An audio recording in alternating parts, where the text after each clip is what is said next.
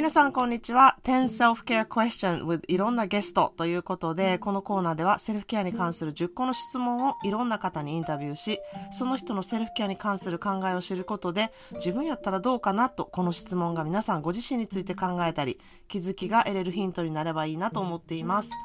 えーこの10個のセルフケアに関する質問は公式 LINE に登識してくださ、登録してくださると、えーすることができます、えーもしここで紹介してもいいよという方はメッセージしていただきたいなと思います。いろんな方とコラボすることで、いろんな人のいろいろいてよしを広めていけたらいいなと思っています。ということで、今日のゲストはこの方です。よろしくお願いします。よろしくお願いします。はい。ではちょっと自己紹介していただきたいなと思います。はい、えっ、と日々自分探求に勤しみながら2人の子供の育児に奮闘する母をやっております。ゆうのです。よろしくお願いしまはい。ゆうのさんよろしくお願いします。じゃあ、そう、えっ、と、早速、えー、10 Self-Care Question に行きたいなと思うんですけれども、えー好きな時間は何ですか？と私すごいお気に入りの手帳持ってるんですけど、うん。そこに一日あったこととか。まあ、子供のこととかあと子供の絵とかも描いたりするんですけど写真貼ったりとかうんそういったあの手帳を書いてなんか自分が考えてることとか思ってることとかやっぱその日あったことをどういうふうに感じたんかなみたいなのを書き出すうん。作業はめちゃくちゃ好きでもう、うん、この時間はすごい好きな時間やなっていうので思ってます。うん。なんか自分の気持ちと向き合ったりとか、確認作業っていうのをそこでされてる感じですね。そうですね。ううんん。なるほど。はい。では、2番目。今ハマってる食べ物と飲み物。えー今ハマってる食べ物が納豆麹と玄米とで飲み物がネイビーコーヒーロースターのコーヒーです。うん。あの、なんかね、あんまりそこまで食にこだわってる感じじゃなかったけど、最近すごいそれ、あの、ハマってる感じですよね。麹とか。あの、体にいい食事とか。そうもうめちゃくちゃ麹うんに。おはまり最近よりしだしてうん。あの自分でなんか塩麹とかあの醤油麹とかうん。玉ねぎ麹とかをめっちゃ作っていってだんだんなんかあの台所に瓶が増えていってるんですけど、うん。うん。そうなんかあの体にいいってあんまり興味なかったんですけどうん。やっぱなんか、まあ、ママ友がきっかけで、うんそういう体にいいものっていうのを口にしたらめちゃくちゃ美味しいってなってうん。でそっからやっぱり自分が何好きなんかなとかあこういうの好きなんやとかあこういう味を好んで食べたいって思う日あるんやとかを、うんやっぱ気づくと何でもいいやっていう感じがなくなってきて、うん。でそれがまあ然とそういう体にいいものうん。に向いたっていう話で、うん、だからまあ結構そういう、うん、最近はまあ体に良さげなものだったりとか、うん。まあ、香りがいいものとうか、ん。そういう、うん、なんか食べたいなって心から思うやつをなんか食べてるっていうのが多いですかね。うん、いやでも塩麹とかにか限らずこういろんな麹を使ってななんか食べてる感じとかすごい美味しそうやなっていつも思いながら見てます。はい、あの瓶 瓶も愛しいですよね並んでるのが。でだいぶ増えてきて ちょっと今日また増やしたんでどんだけどんだけ増やしていくねんって思われるけど、うん、なんか意外にその瓶になんか詰める作業とか、うん、毎日一日こうかき混ぜないといけないっていうなんかこう習慣化すること結構好きなんかなって思って。いて。うんうんうん。と毎日その麹が出来上がるまでうん1日1回なんかスプーンでそこから混ぜるとかあるんですけど、うんうん先生今日もこれやらなあかんかったなみたいな朝の習慣になりつつあって、うんうんうんなんかそれがすごい楽しいっていうのもあってなんか、うんうん瓶がどんどん増えてますね。いやーなんか出来上がっていくってまた楽しいですよね。でそれが美味しくなるってまたすごく楽しいことでなんかいろんなことが倍増していくなって思いますね。そうなんですよ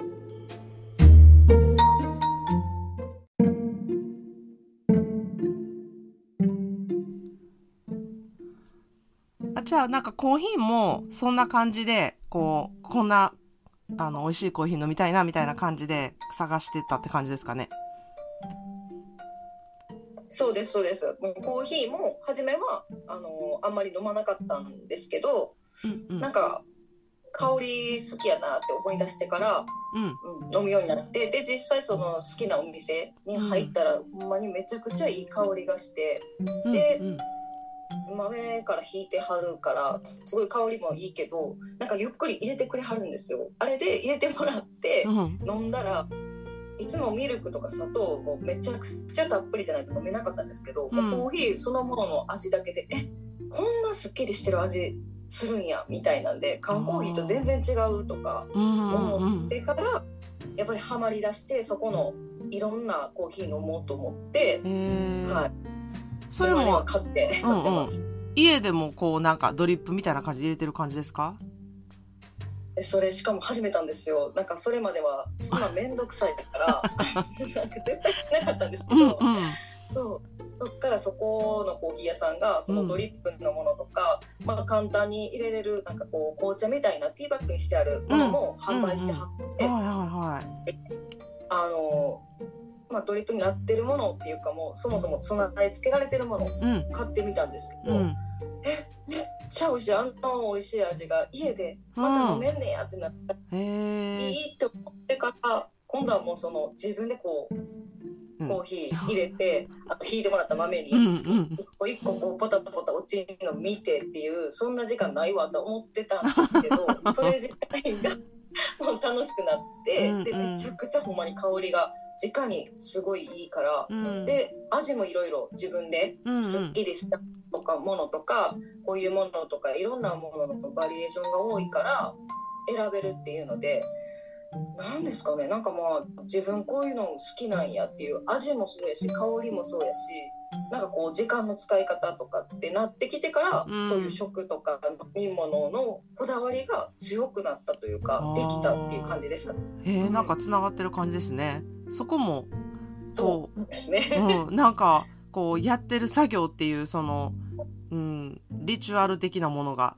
こういうふうなことをやってから飲むっていうのが多分すごい好きやったりするんやろうね。いや好きです。なんかすごい贅沢な時間に感じるんですよ。なんか子供がわーってななってるんですけど。そ の中でもうん。いや私これ飲むねんって思って、うん。この時間ではみたいなうん。自分のために何かしてるっていうのが多分一日の始まりで言ってほしいんやと思うんですけどなるほどそれでスタッ。フが切れてっていうので一日の始まりができるからう、んうんうん、なんかこうスタートボタンみたいなこうカチッて何かがスイッチ入るような感覚にもなるから好きなんかなと思いながら、うん、その作業もすごい好きで飲んでます。えーいやあのぜひもしあのお近くにいる方はこのコーヒー屋さん概要欄にあの載せておくので行ってほしいなというふうに思います。はい、えー では次のクエスチョン、えーはい。よく聞く音楽。あ違う。ごめんなさい。3番。好きな場所ですね。好きな場所はどこですか？私よくあるある飛ばすっていうことなんですけど。そう今あまー、ちゃん飛ばしてると思ってまた戻ってくださいみたいなこともよくあるので、はい、好きな場所はどこですか、そうそうですね。好きな場所はもう本当に地元の近所のうん。海ですかね。徒歩圏でも行けるし、ちょっと自転車でも行けるような距離の近さの海水浴場とかがあるんですけどもうめちゃくちゃこうシーズンオフの時とかも、うん、あの人が少なくて静かで、うん。うん。でも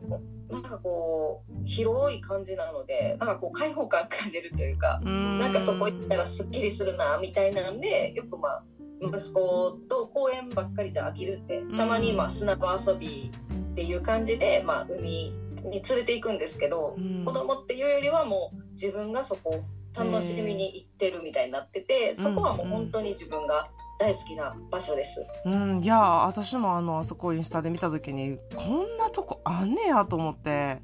めっちゃびっくりしました。めっちゃ綺麗やなと思って。うんうん、めっちゃ綺麗ですよ。ほんまに。ねえ綺麗ですね。うんうん。しかもなんか子供にもむちゃくちゃ贅沢じゃないですか。あんなあんな立派な砂場。そうなんですよ。うん。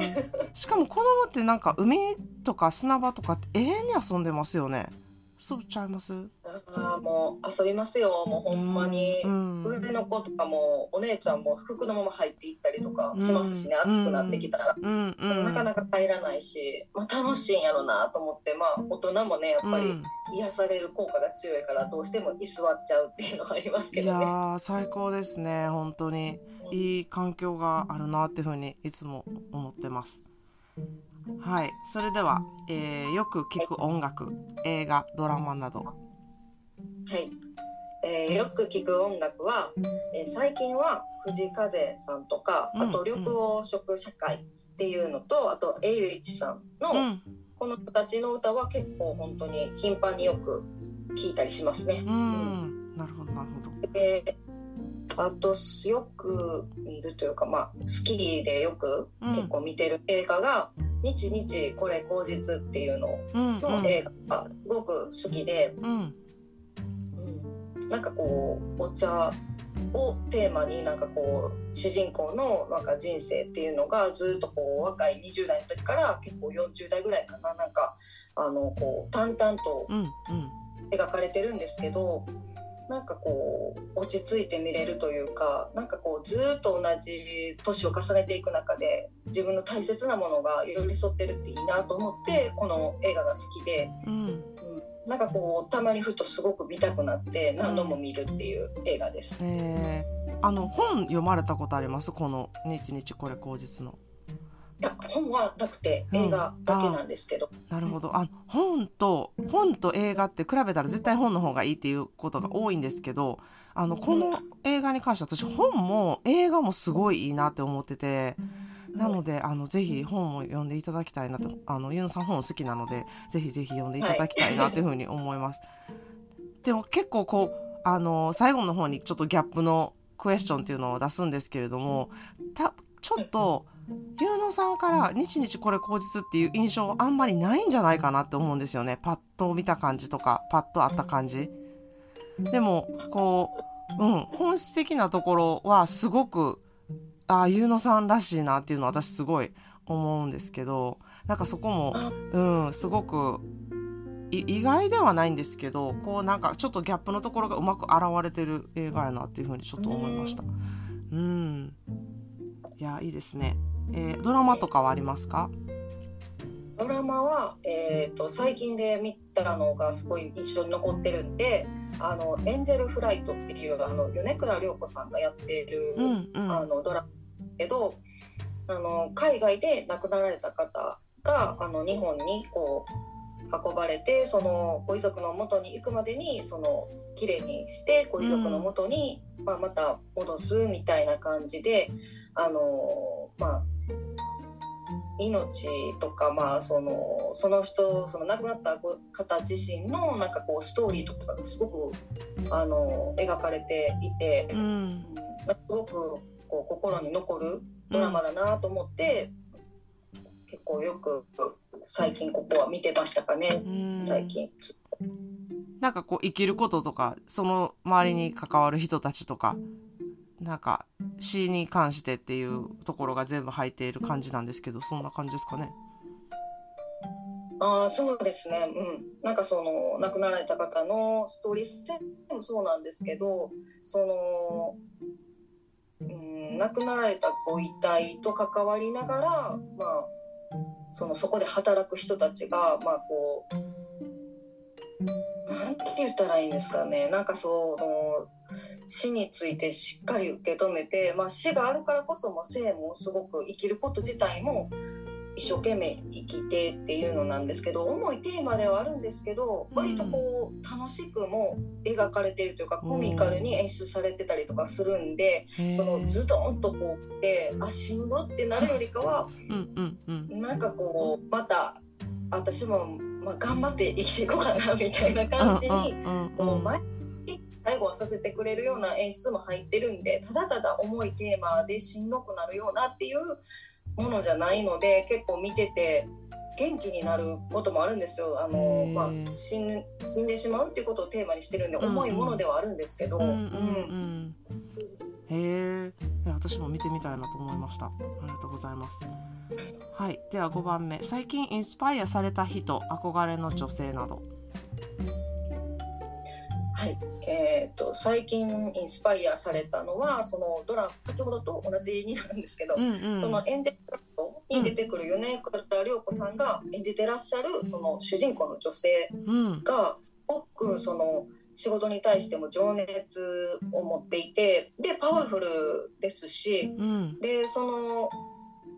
うんまあすごく命とかあの死っていうのをすごく大切に取り扱うっていうのがあのすごい印象的ですし、まあ、その主人公の女性っていうのもすごい強い思いや、まあ、意志っていうのを持ってるなっていうふうに私はすごくあの印象があって、まあ、思いとかそういうあの形にできる行動力のある女性なので。うん。すごい見ててああ素敵だなと思ってこういう女性に、まあ、自分もなれなれたらなっていうようなうん。感じがあったのですごくインスパイアされてあいいなと思って。うんうん、はいいやでもなんか情熱に生きるっていうところだったりこう毎日いろんなことを思っていろ一生懸命生きてるっていうところはすごく私はもう有能さんされてるなっていうふうには感じますけどね。はい熱く生きていきたいって感じですね。めちゃくちゃ一生懸命生きてるんで毎日はい。他はいますか？こんな感じですか？そうですね。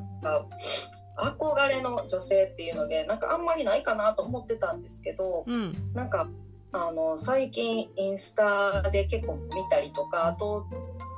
ポッドキャストで聞いててうん。あのすごい別の方のポッドキャストなんですけどそこにそのインタビューで、はいはい。取り上げられてるインタビュー答えてらっしゃる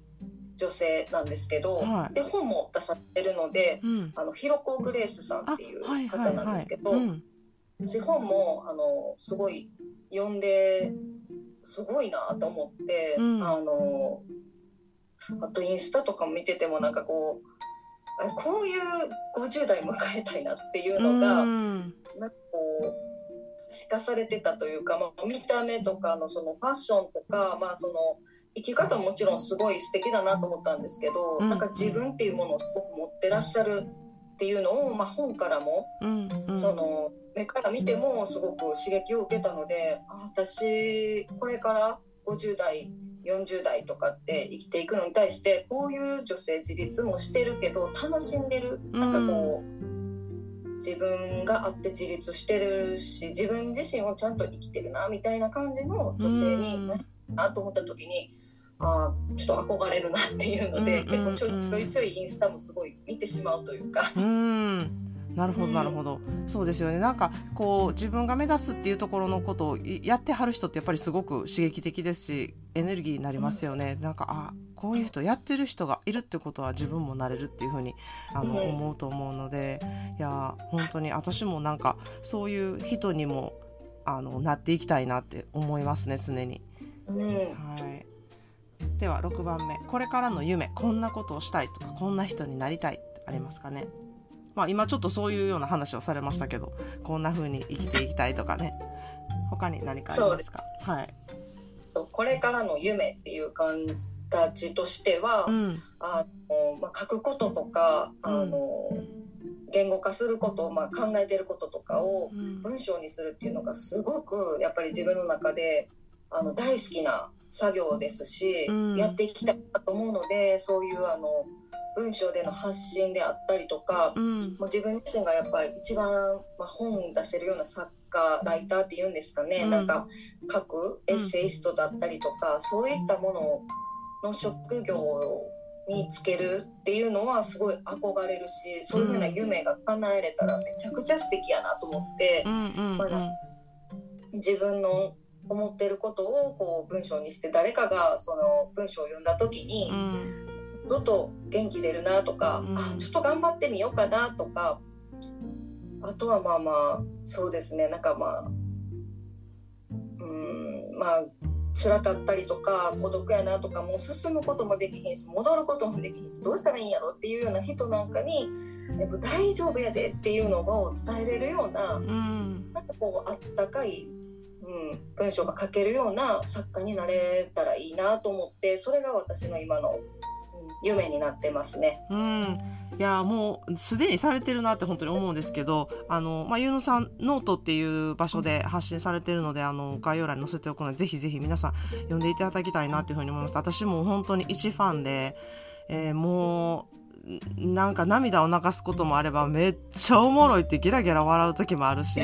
なんか本当にその今の葛藤ゆうのさんの気持ちとか、やってることとか情熱のこととかそれをもう本当全て素直にこう言語化されることが本当に上手やなっていうふうにいつも思ってるので、あのー、ぜひぜひ皆さん読んでいただいてあ分かるって思うこともあればなんかえこんな風になんか捉えるってこともできるんやなとかなんかこう本当に親近感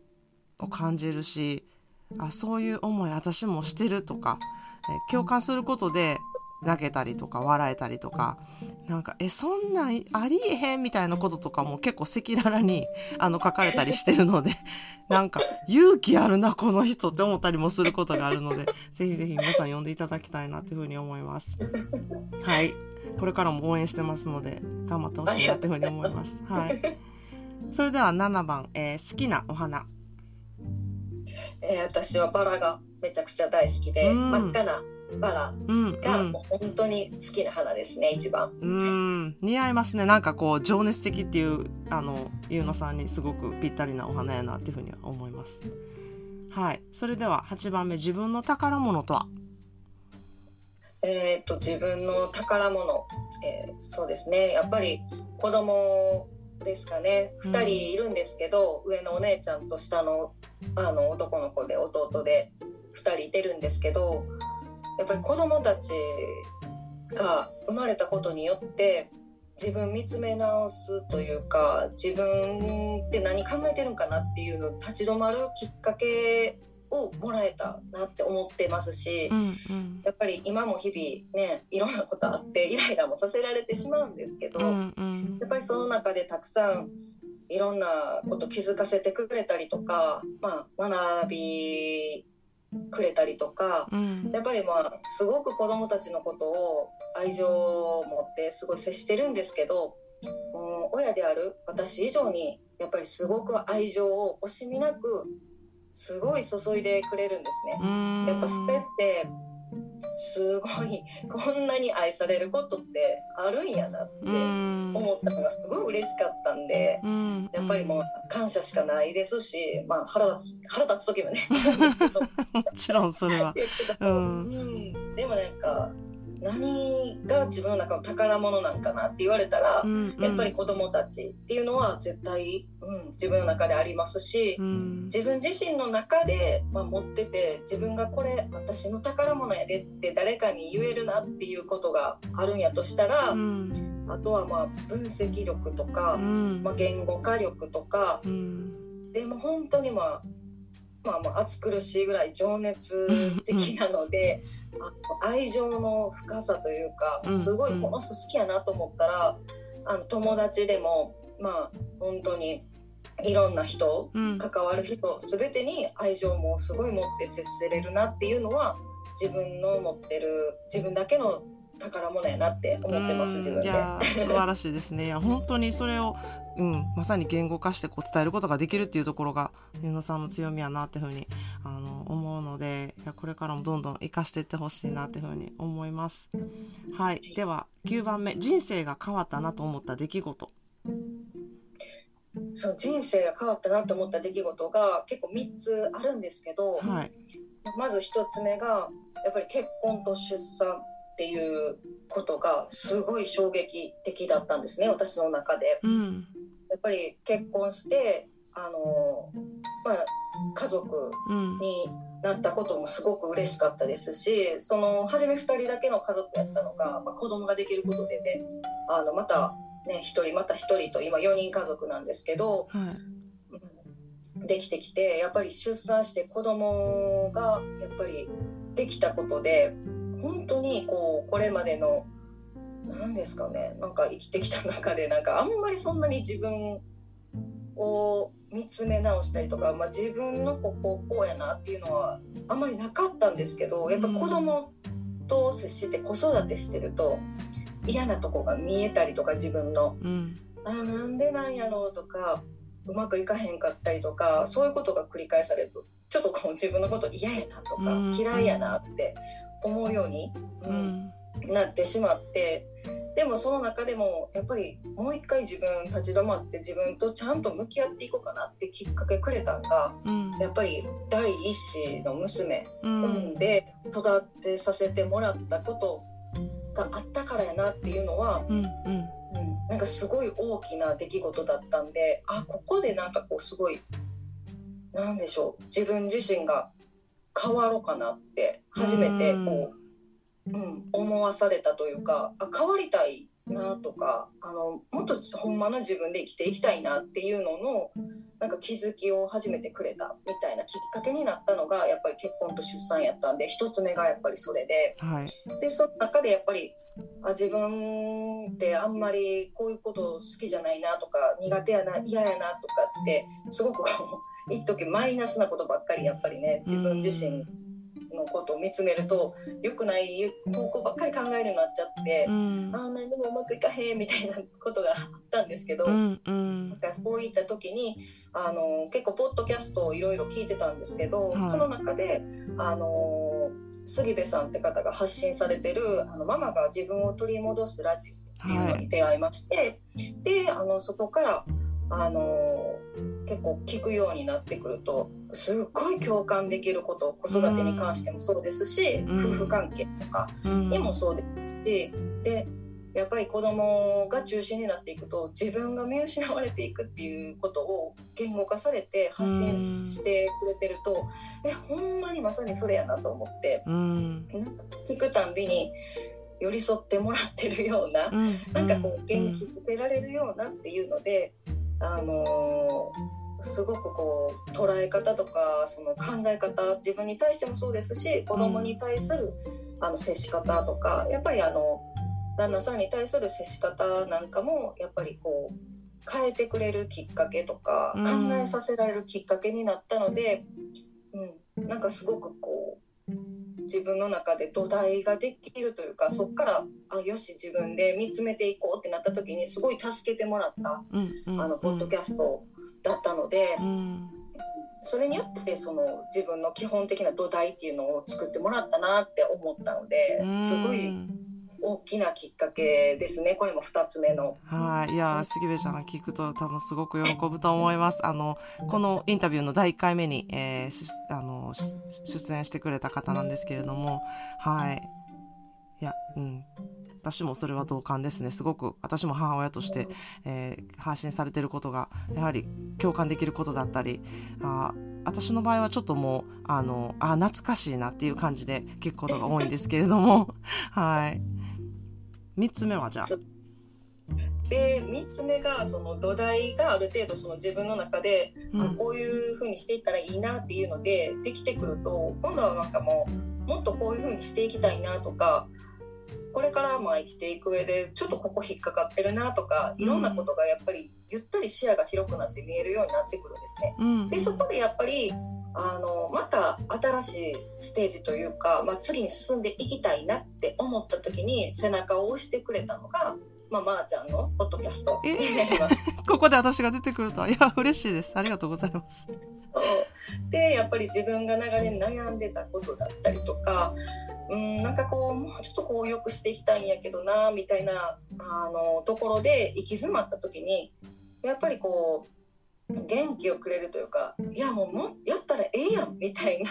なんかまたちょっとね杉部さんのポッドキャストとは違う、うん。うん、背中をグッと押してくれてそうやんなって思わせてくれるようなパワフルで強さがあるようなポッドキャストなのでなんかこう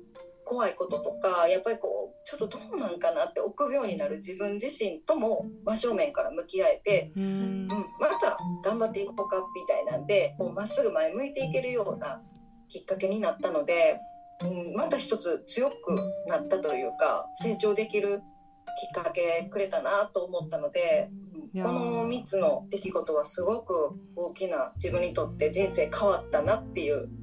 ものになりましたね。いやはー、嬉しいですね。いや、まあ、私の、あの、ことに関しては、まあ、ゆうのさんは、まあ、私はちょっとい、いそこにいるっていうだけで、こう、本当にご自身がいろいろされて、あの、向き合って行動されていったなっていうことが本当に大きいので、あの、そこが、そこで私もすごく感動することがたくさん、あの、あったので、本当に今も、あの、続けてらっしゃいますし、その、思考トレだったり自分のセルフケアについての考えだったりっていうことを行動にねされてる方なのであのすごく私も勇気をもらっています。ありがとうございます。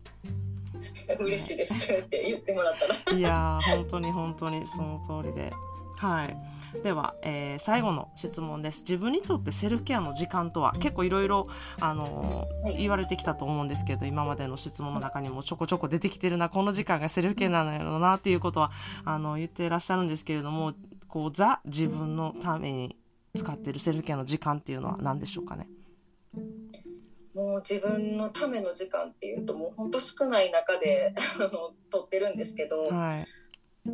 手帳やっぱりこの手帳に書く時間ですかね。やっぱり自分のことを思ってることとか一日のことをちょっとしたことなんですけど、まあ、予定とかも書くんですけど、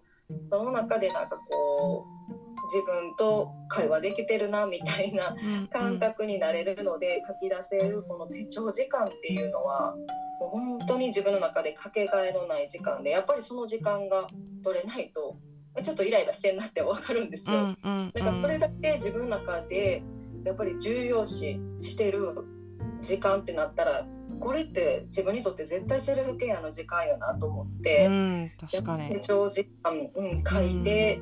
まあ、アウトプットして出していくっていう時間が本当に自分の中のセルフケアの時間だしやっぱり、まあ、あとは本読んだりとかうんあとはまあ旅行ですかね最近は。違う環境に身を置いてなんかこういろんなことを感じてうん。またそれを手帳に書くっていうサイクルなんですけど、うんうん、いやでも素晴らしいサイクルですね、それがこう自分にしっくりしたサイクルができたっていうところがやっぱりあの、うん、自信になると思うんですね。これさえやっていけば大丈夫っていう。でももう私もそのセルフケアワークっていうものを皆さんに出してもらっていることの一つがやっぱりアウトプットすることのあのパワーですよね。本当に、うん、すごいなって私も自身もすごく思ってるので頭の中をぐちゃぐちゃなってるところをとにかくもう全部出して整理できなくてもとにかく頭から出すっていうことがいや本当にあのすごいいろんな効果を表すなっていうことを結構いろんな方が知ってないなっていうふうに思うのででそれプラス、まあ、ゆうのさんは言語化スキルっていうものがやっぱりすごくありますのでそこでこう整理整頓がめちゃくちゃ上手というかあこういうふうに整理整頓していくねんなっていうところも私もすごくあの学びになりましたしあとこう違う環境に身を置くってあのおっしゃったんですけれどもいろんな人の意見を聞くっていうところもそれに入るなっていうふうに思うんですね。なんかいろんな人のあのアウトプットを見るっていうことだったりその人の葛藤を知るっていうことがまずじまた自分をね、えー客観的に見れることになるので、うん、もちろんこの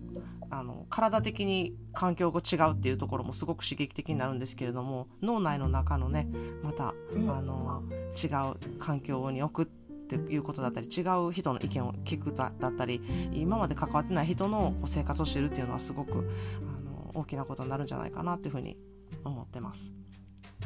はい、はい。それではおまけなんですけれども、まあ、人からの印象と自分が思ってる自分のギャップっていうもの。ありますぱですか？かはい、うんそうですね。なんか人から見たら割と何ですかね？ガサツというか大雑把でなんかあんまり気にしなさそうとかうん。なんか気大きそうというかなんか別に大丈夫やでみたいな感じがするらしいんですけどうんもう実際はもう全然もうめちゃくちゃ緊張しいですし、まあ、このポッドキャストももちろんそうですけど、もうめちゃくちゃドキドキしてもうちゃんと書いてとか段取りよくせんなとか頭の中に何回も考えたりっていうぐらいで考えれば考えるほどより自分をねあのなんか緊張に追い込んでいくんですけどあかります。入るのにうん。もうなんかこうどしっと構えてそうだねとか言われるんですけど全然できなくって、ほんまに「えどうしようあんなのあったらどうしよう」とかうん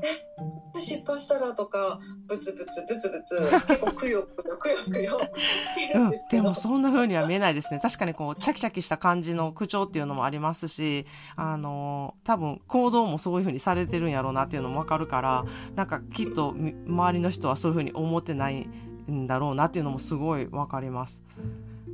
はい、でも繊細なねね。部分もやっぱりすごくあるしその文章をやっぱ読んでるとああこういう風に感じたり思ってる人なんやなっていうのがわかるから確かにそのギャップはあるなっていう風には、うん、思いますね。まあ、自分が思ってる自分っていうのは結構あくよくよしてるなとか繊細やなっていう風には思ってるんですかね？いや思ってますね。じゃあ思ってるけど繊細そうっていうのが、あのがみじんも表に出てないらしいんですよ。見た目が。だから文章を見て結構その字とかもなんですけど驚かれることが多いんですよ。これ誰の字とかああのこあう文章誰が書いたのいや私ですみたいなこと言ったらそんななんかこう繊細なことを感じらっしゃるの？みたいな質問言われるんですけどうん。いや私すっごく繊細ですよみたいな言ったらあーなんかすごい損してるねって言われるんですけどいや損はしてませんってうん、言うけど。ああ素晴らしいです。損はしてないです。本当に。それを生かしてらっしゃるのでね。はいいやーすごいたくさんいろんな話を聞けてよかったです。今日はありがとうございました。なんか最後にねこちらこそありがとうございます。はい最後に何かお知らせなりあったらここでどうぞよろしくお願いします。えー、と最近はちょっとノートっていうあのところにかけてはないんですけどあのまた更新していろんな日々感じることなんかを赤裸々に書いていきたいなと思いますのでまたあのちょっと興味ある方だったりとかあどんなんなんやろなって思う方がいればもう本当に赤裸々にあの隠すことなくあの書いてるので。うん。私自身っていうのをあの文章の中で感じていただけるんじゃないかなと思うので読んでいただけたら嬉しいなと思いますので、はい。はい、いや過去になんかたくさん書いてらっしゃるのであの今更新されてなくてもいろいろ読むものがあるのでぜひぜひ読んでいただきたいなっていうふうに思います。すごくねあの共感することうん。で私が個人的にすごく好きなところが最後のひ一文なんですよね。やっぱり持ってかれるなってすごく思うのであのぜひぜひ皆さん読んでいただきたいなっていうふうに思います、えー今日は本当によありがとうございました。ありがとうございました。はーい